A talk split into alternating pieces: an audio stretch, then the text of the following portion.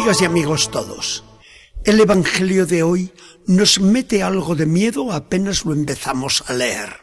Sin embargo, es un miedo infundado, como vamos a ver. Entendamos las expresiones de Jesús y miremos cómo empieza, para no asustarnos, cuando se nos proclame hoy en la iglesia. El que venga detrás de mí y no empiece por odiar a su padre, a su madre, a su mujer, a los hijos, a los hermanos y hasta su propia vida, no puede ser mi discípulo. Nos cuenta Lucas que Jesús dirigía estas palabras tan duras a los muchos que le iban siguiendo por el camino. ¿Qué debió pensar entonces la pobre gente de los que le seguían? Y aún quedó más aterrada cuando el Señor añadió, y el que no tome su propia cruz para seguirme con ella, no puede ser mi discípulo. Había para espantarse. Y la gente lo tuvo que comentar así. Pero, ¿cómo es posible que nos digas tú el maestro? Tenemos que ponerle a él por encima de nuestros seres más queridos. Tendremos que dejar de quererlos para seguir a este profeta de Nazaret. Aunque sea el Cristo que esperamos, tenemos que cargar con una cruz e ir a morir con él, pues parece que nuestras autoridades lo quieren matar. Así pensaban los buenos, aunque no entendían esta doctrina. Pero los enemigos, los fariseos de siempre, debían expresar su propia opinión. No estará loco este Jesús.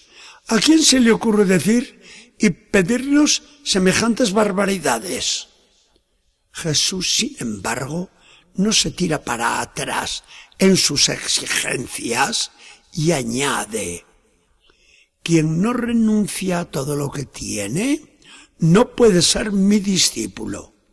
Muy bien, hasta aquí el Evangelio que hoy hemos escuchado o vamos a escuchar en la iglesia. ¿Qué quiere decir Jesús con todas estas expresiones tan fuertes? No hay para espantarse, sino para animarse cada vez más, para sacar de ellas nuevas energías, para entusiasmarse con renovados ardores en el seguimiento del Señor. Porque todo lo que Jesucristo nos viene a decir es esto.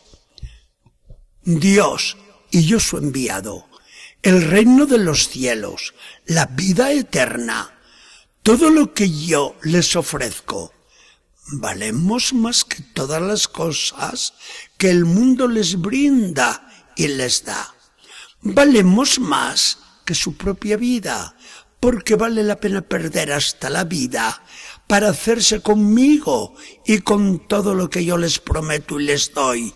Por eso, quien me sigue está dispuesto a todo, a cumplir con todas las condiciones que yo ponga, a seguir todos mis mandamientos, a no ahorrarse sacrificio que imponga el propio deber. Como vemos, este lenguaje sería y es no para tirarnos atrás, sino para entusiasmarnos cada vez más en seguir de cerca a nuestro Salvador, a nuestro querido Jesús. El apóstol San Pablo nos decía esto mismo de sí mismo y se lo pedía a sus queridos fieles de Corinto con la magnífica comparación de los deportistas. Fíjense, en los atletas del estadio en las Olimpiadas. Para ganarse la corona de laurel, hoy nosotros diríamos la medalla de oro, ellos se privan de todos los gustos durante los entrenamientos y se someten a dura disciplina. Y total, para ganar una corona que se seca. Nosotros, en cambio, nos imponemos todos los sacrificios para hacernos con Jesucristo, porque yo, añade Pablo a los de Filipos, Lo quiero atrapar hasta hacerme con él, ya que Jesús será mi premio eterno, pues estaré para siempre con él en su gloria. Jesús y Pablo, los dos dicen lo mismo. Con las palabras de Pablo, tan enardecedoras, dejan de darnos miedo las palabras de Jesús, tan duras. Y las palabras de Jesús, tan fuertes, se convierten en entusiasmo al interpretarlas a la luz de las de Pablo. Sin embargo, una vez más que repetimos, el Evangelio no es una broma, sino algo muy serio. El Evangelio no es para cobardes y timoratos, sino para valientes y emprendedores. Ante tantos que no piensan hoy más que en gozar sin frenos, saltándose toda barrera moral, vemos como otros muchos siguen a Jesucristo con generosidad por el camino del deber.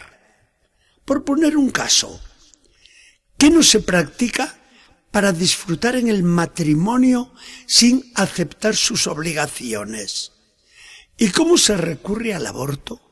Cometiéndolo con ello legalmente. Y lo cometen millones de asesinos porque matan vidas inocentes. ¿Y todo por qué? Porque les han fallado los cálculos humanos previstos. La sociedad lo toma ya como algo normal, aunque sea un renunciar total al seguimiento de Cristo por no aceptar su cruz. Todos son así, no por Dios, y gracias a Dios.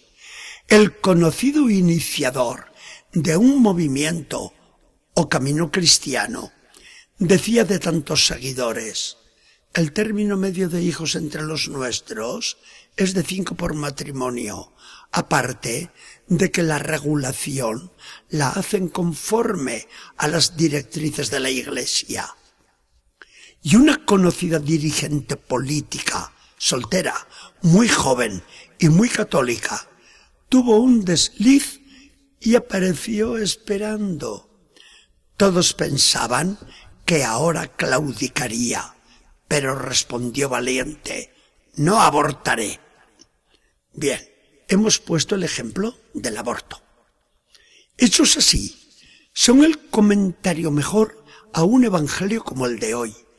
Católicos como estos nos siguen diciendo que Jesucristo vale más que todo y que no se ha acabado aún, por fortuna, la generación de los valientes. Señor Jesucristo, hay muchos que se espantan con algunas palabras tuyas, aunque tú sigues diciendo que tu yugo es suave y tu carga ligera. ¿A quién hemos de creer? A los que nos dicen que el divertirse es fácil y el seguirte difícil, o a ti que nos dices lo contrario. Nosotros nos atenemos a tu palabra, Jesús. Con apariencia austera, tú brindas felicidad. Con un fruto bonito en la mano, el mundo, como la serpiente, ofrece remordimientos y muerte. Que sepamos hacerte caso, Señor. Que el Señor nos bendiga y acompañe.